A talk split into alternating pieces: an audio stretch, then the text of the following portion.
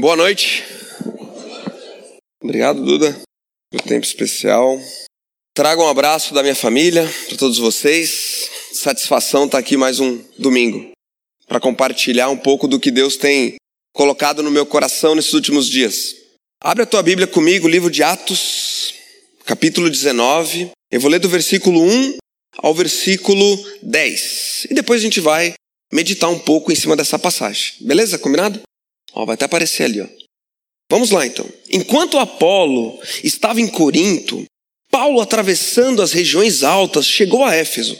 Ali encontrou alguns discípulos e lhes perguntou: Vocês receberam o Espírito Santo quando creram? Eles responderam: Não, nem sequer ouvimos que existe o Espírito Santo. Então que batismo vocês receberam? perguntou Paulo. O batismo de João, responderam eles.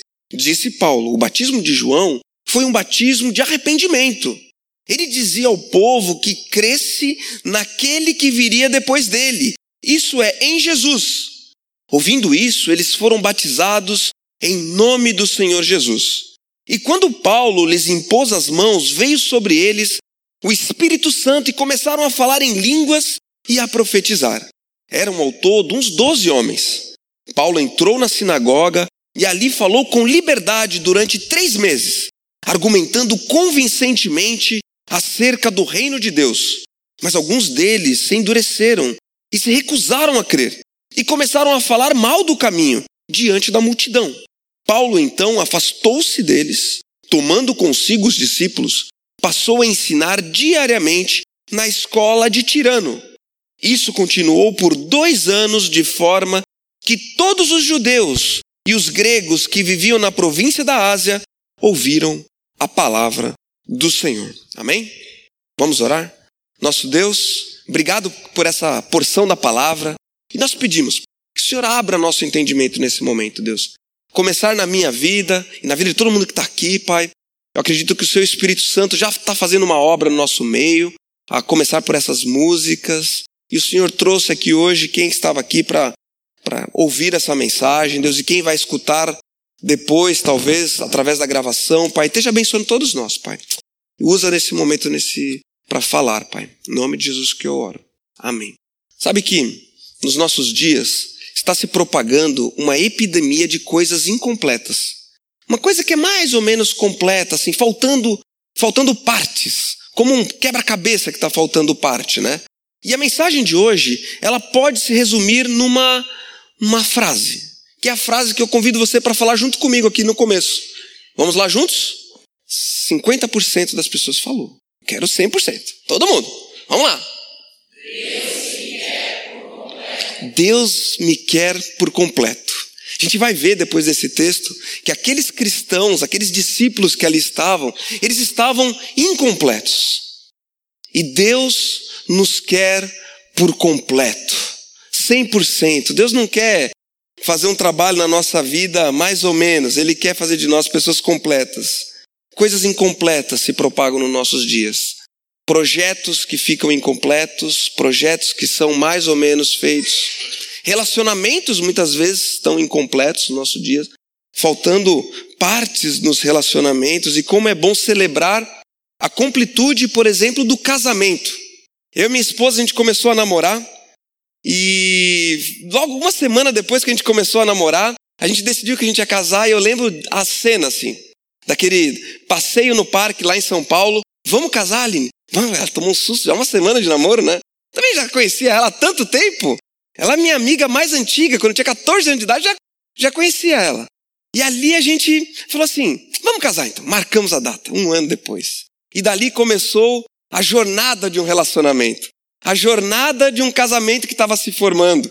E, e trilhar esse caminho junto com ela foi uma das experiências mais transformadoras da minha vida. Inclusive os momentos difíceis também. Aquele momento em que a gente foi falar de dinheiro. Ela chegou para mim e falou assim: Fabrício, eu tenho lá tantos mil guardado. E você, quanto você tem guardado?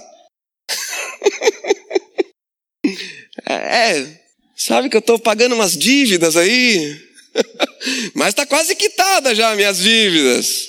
Jogamos limpo, abrimos a nossa vida, misturamos as coisas. Passou o tempo, começamos a planejar o casamento e começamos a pagar ali dividir as contas do casamento e, e chegou. E logo no começo do, do nosso relacionamento, a gente colocou um critério para o nosso namoro. A gente falou assim: a gente vai namorar, a gente vai casar daqui um ano, já tinha a data prevista. E a gente tem uma condição para o nosso namoro. Nós não vamos fazer sexo antes do casamento, beleza?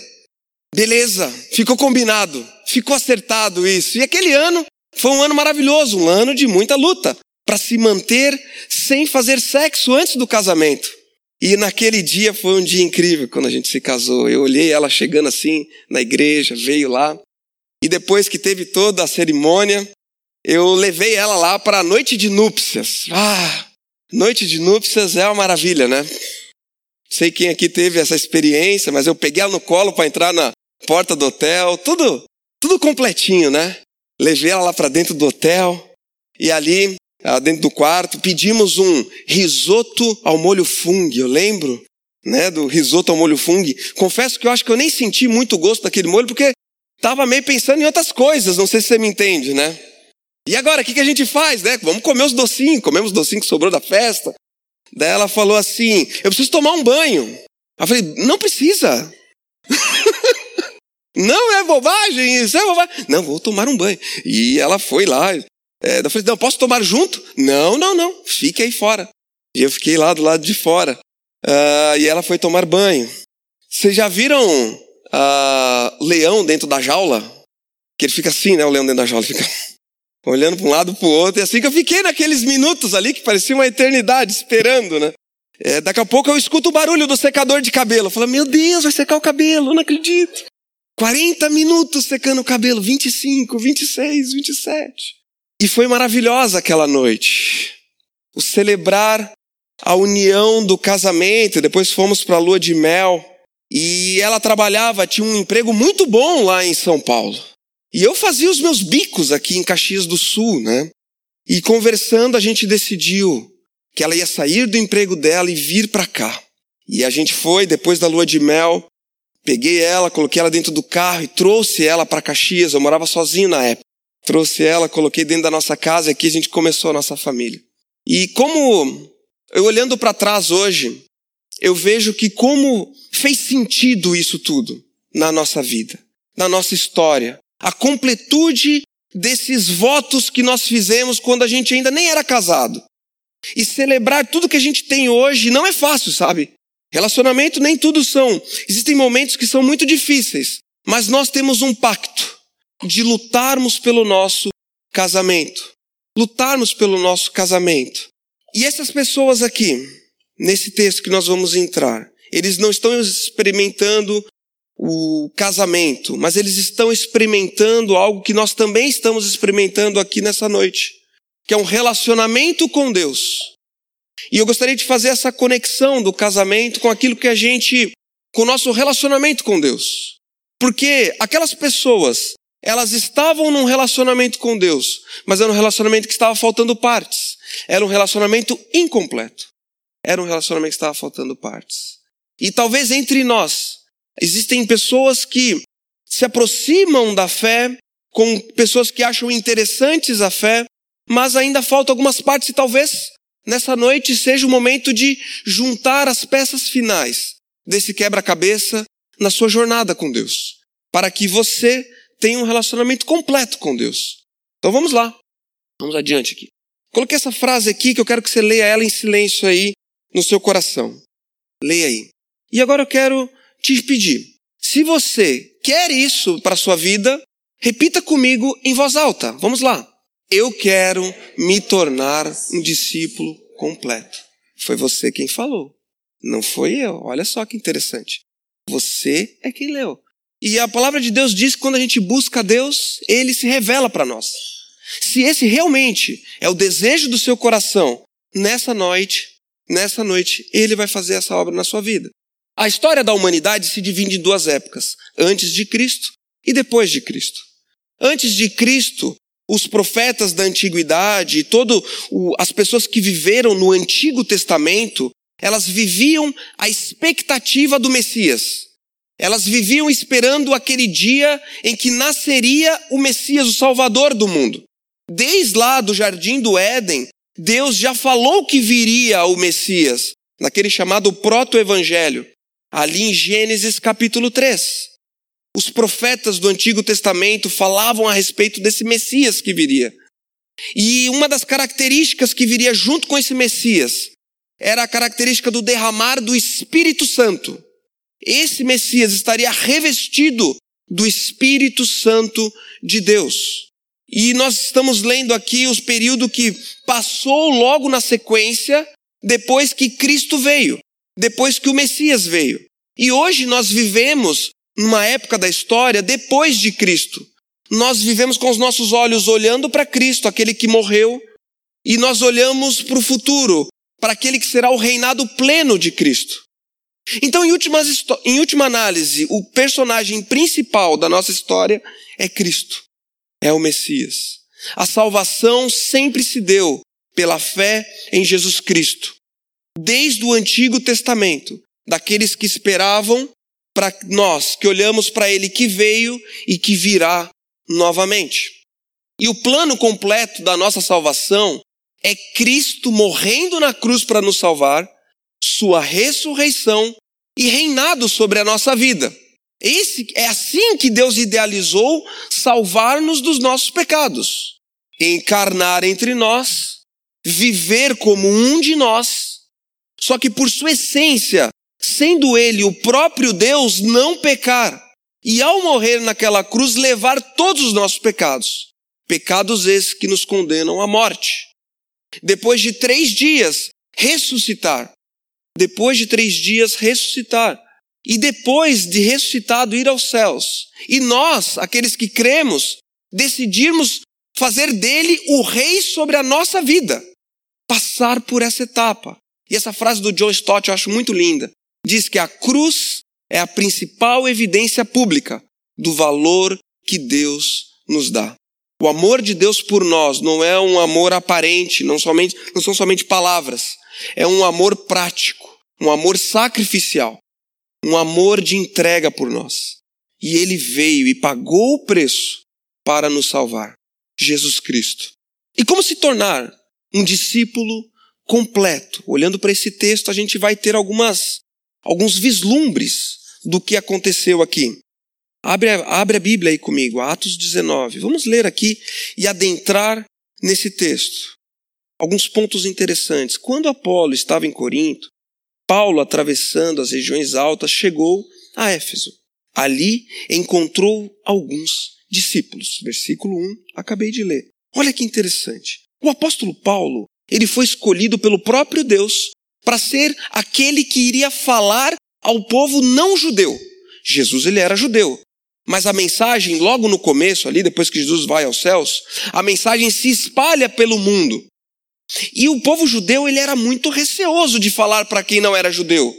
E Deus escolhe Paulo para fazer esse papel. Ele vai aos chamados gentios, que são os não judeus. Inclusive, a palavra chegou a nós porque nós somos gentios. Porque esse homem chamado Paulo, iniciou um trabalho missionário de falar a pessoas que não eram judeus do evangelho de Jesus. E Paulo chega nessa cidade chamada Éfeso. Éfeso é uma das principais cidades que são citadas no Novo Testamento. Essa igreja em Éfeso é muito importante para a Bíblia. O apóstolo Paulo aqui foi pastor, pastoreou essa igreja por dois anos. Depois, mais na frente, a gente tem o livro de Timóteo, que é direcionado a um discípulo de Paulo. E Timóteo pastoreou a igreja de Éfeso. Depois, lá no livro de Apocalipse, João escreve uma carta para a igreja de Éfeso. Tamanho é o peso dessa igreja no começo da igreja primitiva. Uma igreja que a gente tem que olhar, e olhando para essa igreja, a gente aprende lições com ela. E o apóstolo Paulo chega a Éfeso. Éfeso era uma cidade grande naquela época, mais ou menos umas 400 mil pessoas. E uma cidade com ah, diversas culturas, muito rica em culturas. E uma das coisas muito presentes na, na cidade de Éfeso era o paganismo. Existiam vários deuses sendo cultuados simultaneamente na, lá na cidade de Éfeso. E é interessante, me chama a atenção aqui, ao ler esse texto, que a primeira coisa que Paulo faz ao chegar em Éfeso ali encontrou alguns discípulos. Se eu e você quisermos ser discípulos completos, olhando à luz desse texto, a palavra de Deus, o evangelho, a igreja, a comunidade, ela tem que ir à frente de nós, abrindo caminho. Eu vejo pessoas que às vezes idealizam um, ir morar numa outra cidade. E muitas vezes esse ir morar numa outra cidade é movido unicamente por uma questão profissional. E tudo bem ir para uma outra cidade por uma questão profissional. Mas será que ao chegar nessa nova cidade, será que antes a gente não deveria ah, investigar se nessa cidade existe condições de eu poder congregar? Fazer nessa cidade a primeira coisa, procurar os seus, procurar os discípulos, procurar uma igreja, procurar o braseiro para que a brasa em mim não se apague. E muitas pessoas, infelizmente, a brasa apaga porque vão para um lugar e ao chegar nesse lugar não encontra com quem pode se relacionar, fazer isso que nós estamos fazendo aqui nesse momento. E eu acho também que para muitos de nós é um privilégio poder comprar uma casa na praia no momento da aposentadoria e tudo bem, é legal. Mas muitas pessoas às vezes vão para a praia no final da sua caminhada, um momento da vida onde ele poderia ser muito bênção na vida de outras pessoas e simplesmente cruzam os braços e deixam de congregar. Não, não buscam os seus, não buscam os discípulos. Discípulo gosta de andar com discípulo. Nós gostamos de andar com os da nossa família. Nós temos tudo a ver uns com os outros. A nossa identificação é aqui, é uns com os outros. Os vínculos mais fortes têm que se estabelecer entre nós. Entre nós. E Paulo, quando ele chega nessa cidade, ele vai, primeira coisa, buscar os discípulos. Quem aqui nessa cidade já conhece a Deus? E ele chega ali, versículo 2 agora. E lhe perguntou, e lhes perguntou: Vocês receberam o Espírito Santo quando creram? Olha que interessante a pergunta de Paulo. Ele encontra os discípulos, encontra aquela, aquele povo ali, começa a conversar com eles. E me e salta aos nossos olhos ao ler esse texto o quanto que Paulo ele é intencional em falar com aqueles discípulos. Ele não está interessado em simplesmente um clube onde ele vai ir ali e ali vai ser gostosinho de estar. Não, ele quer aferir, ele quer perguntar para aqueles discípulos se aqueles discípulos são convertidos já, se eles já entenderam plenamente a palavra. Em outra, em, trocando em miúdos, né? Paulo ele chega num lugar e ele quer abençoar aquele lugar que ele chega. Ele não chega com uma, com uma ideia de eu vou ver aqui se isso aqui vai ser bom para mim. Não, ele vai para influenciar aquelas pessoas para pregar aquelas pessoas, mesmo sendo discípulos. E eu digo para vocês: entre nós é um campo missionário.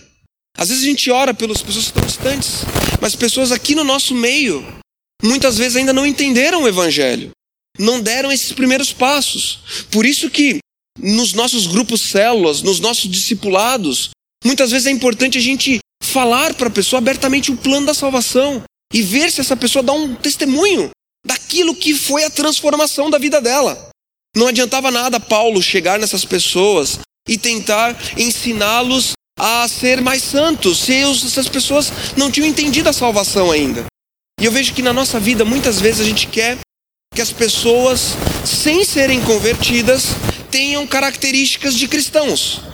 A gente quer muitas vezes que as pessoas do mundo tenham características de santidade. Isso não vai acontecer. O primeiro passo que toda, que toda pessoa que está morta nos seus pecados precisa é reconhecer Jesus como o Senhor e Salvador. É a primeira coisa que a pessoa tem que fazer. E Paulo ele chega com essa pergunta para eles: Vocês receberam o Espírito Santo? Vocês receberam o Espírito Santo? Porque em outras palavras eles estão falando: Vocês já entenderam o Evangelho? Vocês, receb... Vocês entenderam quem é Cristo e o que ele fez por nós? a, como eu falei, né, a história se divide em antes de Cristo e depois de Cristo. E a história também, ela pode ser assim da seguinte forma: a época do Pai, que é o Antigo Testamento, a época de Jesus, que é os Evangelhos, e a época do Espírito, que é tudo que aconteceu depois. Então nós estamos vivendo na época do Espírito Santo. E Paulo pergunta para esses discípulos: Vocês já conhecem o Espírito Santo? E eles responderam aqui no versículo 2 ainda, na parte B. Não, nem sequer ouvimos que existe o Espírito Santo. O que, que é isso, Paulo? Esse tal de Espírito Santo. Então, que batismo vocês receberam? perguntou Paulo. Mas vocês foram batizados, mas como é que foi esse batismo de vocês, se não foi pelo Espírito Santo? Aí eles falaram: o batismo de João. Responderam eles. Que incrível, o batismo de João. Quem era João? João o Batista, aquele que batizava. E João, ele é um personagem muito incrível e faz todo sentido nessa, nesse contexto, porque ele meio que cria um vínculo entre o Antigo Testamento e o Novo Testamento. Porque João é aquele que está clamando no deserto o arrependimento. E ele está falando: vai vir Jesus. E ele vê Jesus, ele vê o Messias. E Jesus pede para que João batize. Ele fala: Não, cara, você é Jesus, você é o Messias. Você que tem que me batizar. E Jesus fala: Não, cara, tem que ser assim, faz dessa forma. E aqueles homens, eles ouviram a mensagem do arrependimento de João Batista, mas não conheciam Jesus ainda. Não tinham feito essa ponte do Antigo Testamento para o Novo Testamento. Não conheciam o Espírito ainda. E meus queridos, como se tornar um discípulo completo? Primeiro passo é o arrependimento. Primeira coisa, talvez essa chave tem que virar na sua vida hoje. O arrependimento, arrepender do que, Fabrício? O arrependimento é algo muito importante na vida do cristão. É se dar conta dos seus pecados. Se dar conta da sua pobreza, não a pobreza financeira, mas sua pobreza espiritual. É se dar conta de que sem Cristo sem a palavra, sem o evangelho, nós estamos condenados. Estou condenado ao inferno. Isso é o arrependimento, olhar para olhar para si mesmo e dizer assim, cair em si. Arrependimento é o que o filho pródigo experimentou naquela parábola do filho pródigo. Na verdade, quem foi pródigo foi o pai, né? O filho ele foi rebelde, né? Mas o filho ele está lá comendo a lavagem dos porcos, depois de ter praticamente matado o seu pai na mente, nas palavras, depois de ter queimado toda a herança do pai, ele está ali comendo a lavagem dos porcos naquela cidade, sem nada. E ele cai em si. E ele pensa: na casa do meu pai, os empregados têm uma vida muito melhor que eu. Sabe o que eu vou fazer? Eu vou voltar lá para o meu pai e vou pedir perdão. Naquele momento, aquele homem, ele se deu conta de que ele não tinha nada, de que ele estava perdido, de que a vida dele não era uma vida que valia a pena ser vivida. E para ele a única solução que tinha era voltar para a casa do pai. E ali naquele lugar ele se arrependeu e ele vai, ele se levanta, ele caminha em direção ao pai. Às vezes a gente não acha que é tão malvado assim. Tem gente muito pior que eu, Fabrício. Realmente pode ter pessoas piores do que você. Mas um único pecado que a gente cometa já é suficiente para nos condenar eternamente e nos mandar para o inferno. E esse único pecado precisa ser o motivo, pode, a gente pode cair em si nesse momento e nos arrepender dele. E o segundo passo que acontece aqui, ó, nesse texto, é esse aqui, ó. Fé no Filho de Deus. Olha que interessante. Diz, versículo 4. Disse Paulo: o batismo de João foi um batismo de arrependimento. Ele dizia ao povo que cresce naquele que viria depois dele, isso é, em Jesus. Ouvindo isso, eles foram batizados em nome do Senhor Jesus. Você viu que incrível? Faltava o conhecimento para aqueles discípulos de quem era Jesus. Eles ainda estavam na expectativa de que viria o Messias e, e Paulo vem ali para falar para eles assim: o Messias veio. A resposta para aquilo que vocês esperam é Jesus. E quando eles ouviram isso, o coração deles se encheu de alegria, porque há esperança Há esperança.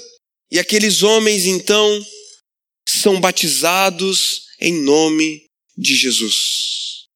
Quer se tornar um discípulo completo na noite de hoje? Fé no Filho de Deus. Fé de que Jesus é Deus. Fé plenamente no que ele fez por nós. Fé na sua vida, fé na sua morte e fé na sua ressurreição. E mesmo que a gente não entenda 100% de tudo que aconteceu naquela cruz, mas pelo fato dele ter voltado à vida, isso nos dá esperança. Nós podemos depositar nos seus pés a esperança da nossa vida. Em algum tempo, nenhum de nós estará mais vivo.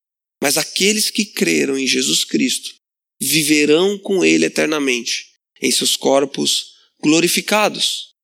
Isso é fé no Filho de Deus. E aqueles homens são batizados em nome do Senhor Jesus. Versículo 6. E quando Paulo lhes impôs as mãos, veio sobre eles o Espírito Santo. E começaram a falar em línguas e a profetizar. Eram ao todo uns doze homens. O Espírito Santo entra naquelas pessoas e elas são batizadas com o Espírito Santo no momento em que elas passam da morte para a vida. No momento que eu e você nos damos conta disso, do papel de Cristo na história, na nossa vida, da obra dele sendo executada por nós, depositamos nele a nossa fé, o Espírito Santo de Deus nos batiza. É como a noite de núpcias, sabe? A partir desse momento vai ser uma nova vida, uma nova caminhada. É o que consagra essa transformação, é o Espírito Santo. Eu e minha esposa, depois que a gente casou, a gente saiu duas pessoas diferentes daquelas que a gente entrou na noite de núpcias. Não mais solteiros, mas agora casados, uma só carne. E dali em diante a gente trilha uma vida juntos. Uma vida totalmente diferente daquela vida que era de solteiro. E com todo respeito aos solteiros, mas a vida de casado é muito boa. É muito boa. É muito maravilhosa. Uma vida diferente. Aqueles homens, depois que recebem o Espírito Santo de Deus, eles entraram por um novo caminho uma nova caminhada, e esse caminho é um caminho diferente do caminho que era trilhado antes. Todas as ações, todas as palavras, todos os pensamentos, de agora em diante, serão pautados pelo Espírito Santo. Aquele que mentia, não minta mais. Aquele que roubava, não roube mais. Mudança de vida. Uma vida nova, uma vida diferente. Aqueles homens começaram a viver. O Espírito Santo de Deus nosso parceiro para toda hora. Como é bom ter o Espírito Santo conosco. Quem tem o Espírito Santo com si nunca está sozinho. Alguns anos atrás eu estava passando um vale na minha vida muito grande. Ansiedade, mal, mal, mal, vários problemas. E numa tarde eu falei, ah, vou lá pro Ninho das Águias. Vou lá pro Ninho das Águias, lá ver o que falar com Deus lá. Peguei minha Bíblia, fui lá para cima, peguei minha moto, fui lá em cima pensando, né? Fui no caminho pensando, ah, chega lá, deve ter um monte de gente lá, pessoal andando de paraglider lá. Ah, sei lá, vou ficar lá, né? Cheguei lá, não tinha ninguém lá em cima. Tudo vazio. Tava um vento forte naquele dia. Daí eu sentei lá na, naquela ribanceirinha ali, abri minha Bíblia, tentei ler alguns versículos, mas não conseguia de tanto era o vento. Eu falei, vou ficar em silêncio aqui, ouvindo o som desse vento. E ali em cima, no ninho das águias, Deus falou comigo. O Espírito Santo de Deus falou comigo, Fabrício, está ouvindo esse vento? Eu te cerco por trás e por diante, sobre, sobre você eu ponho a minha mão. Ele soprou para mim ali o Salmo 139. E eu voltei lá de cima do ninho das águias, renovado. Porque o Espírito Santo de Deus falou comigo. Falou comigo. Caminhando comigo. Ah, Fabrício, os problemas sumiram. Hoje, olhando para trás, os problemas sumiram, mas naquele momento não sumiu assim, de imediato. Os problemas muitas vezes não somem, mas o que aparece é a mão do nosso Deus nos sustentando no meio deles. O Espírito Santo de Deus conosco. E depois aqui, depois desses acontecimentos, o texto nos apresenta o resultado quando se é um discípulo completo. Versículo 8. Paulo entrou na sinagoga e ali falou com liberdade durante três meses, argumentando convincentemente a respeito do reino de Deus. Depois disso tudo ter acontecido, os discípulos e Paulo, eles entram ali na sinagoga e começam a pregar convincentemente. E o discípulo completo, ele compartilha sua fé por onde vai. O discípulo completo, ele tem orgulho de pertencer à família. O discípulo completo, ele não se esquiva. O discípulo completo, ele, duas, três palavras, ele, ele fala daquilo que está cheio o coração dele. E nós perdemos tantas oportunidades de ser bênção na vida dos outros. Quando a gente não tem essa atitude que Paulo teve aqui. E é interessante a palavra argumentando convincentemente acerca do reino de Deus. A palavra convincentemente, ela traz em si um sentido que é o sentido de que adquire conhecimento para ser convincente. Estuda a palavra estuda os argumentos.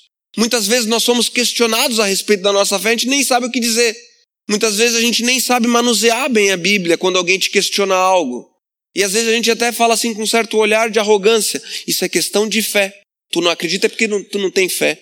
Mas na verdade o que está faltando nisso, talvez ali diante de você, está um coração sedento por aprender.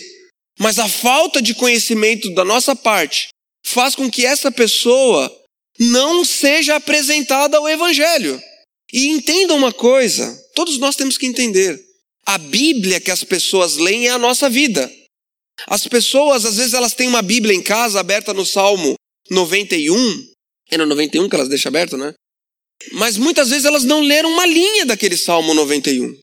Elas não sabem, a, a Bíblia ela está envelhecida naquela folha do Salmo 91 e as outras folhas estão novinhas. E qual é a Bíblia que elas vão ler? Sabe qual é? É a nossa vida. Por isso que é importante nós lermos a Bíblia, memorizarmos a Bíblia e falarmos a Bíblia para as pessoas. Porque essa é a Bíblia que elas estão lendo.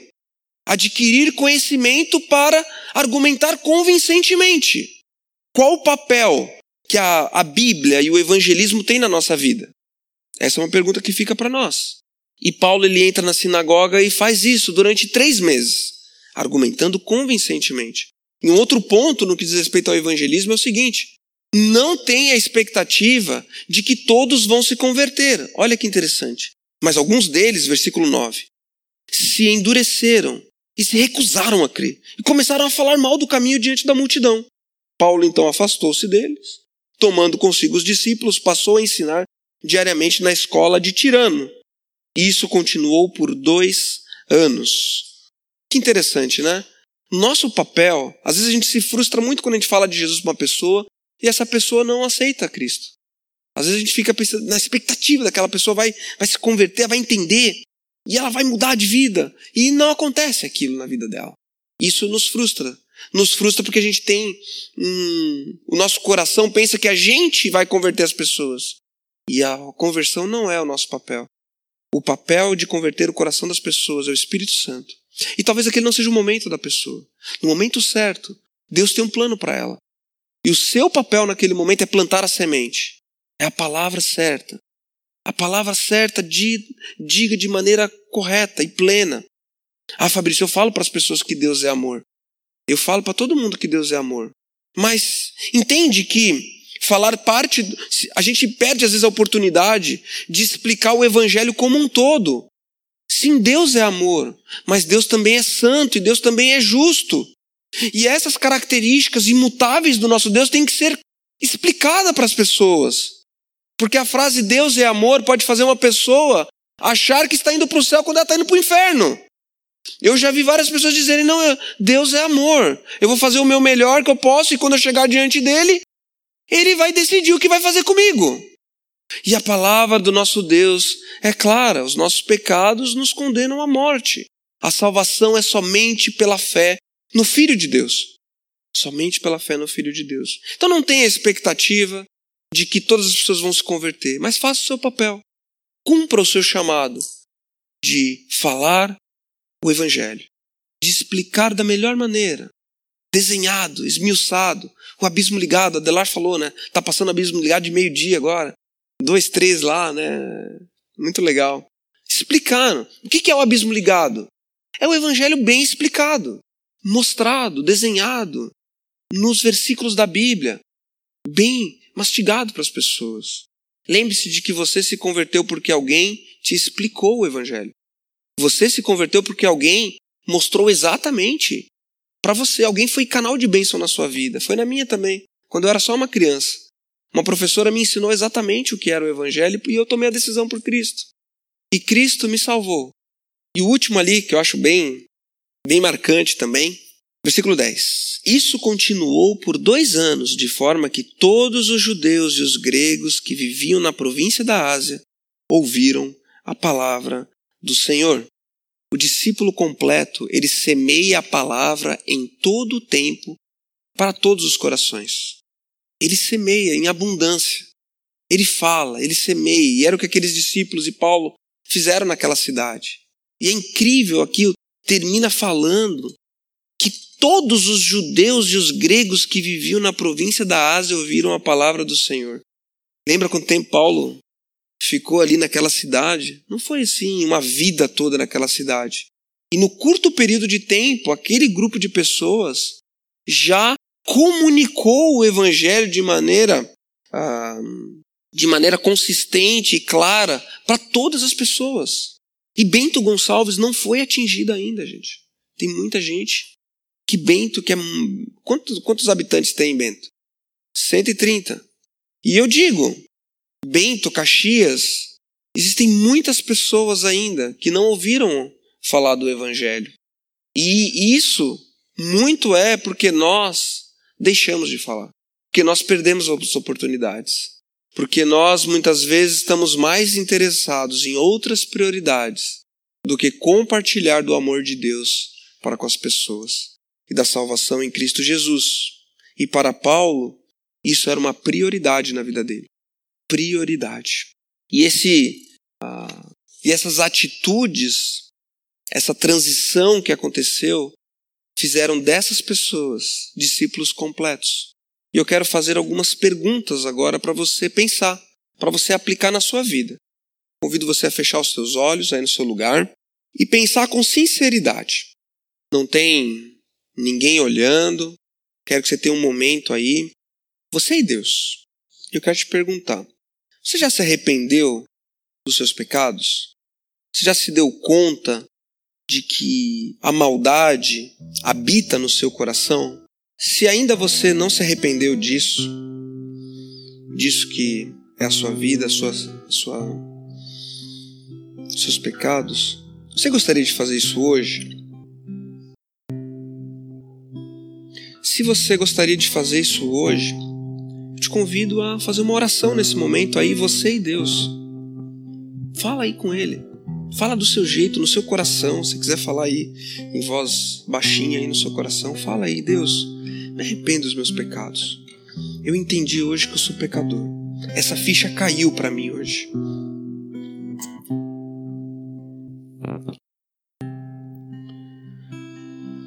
Segunda pergunta que eu quero fazer é o seguinte: Você crê que Jesus é Deus e que nele habita a salvação para os seus pecados?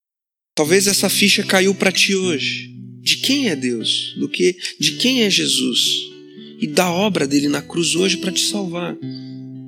Você crê nisso?